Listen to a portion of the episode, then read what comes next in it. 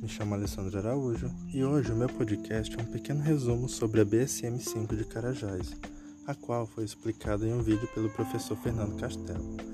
Bom, no vídeo é explicado que BSM significa britagem semimóvel.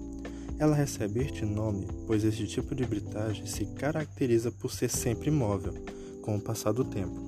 Ela está sempre próximo à cava e caso haja a necessidade de mudança, este britador será desmontado e montado novamente o mais próximo possível da cava. Em seguida, temos a britagem secundária, onde o material será quebrado até alcançar o tamanho desejado pela empresa, que é de aproximadamente 20 mm. Após, este, após isto, temos o pátio de regularização, que possui a função de guardar o material a ser utilizado nos outros processos. Em seguida, temos também as pilhas do produto, onde fica aquele material que já está do tamanho adequado para ser comercializado pela empresa.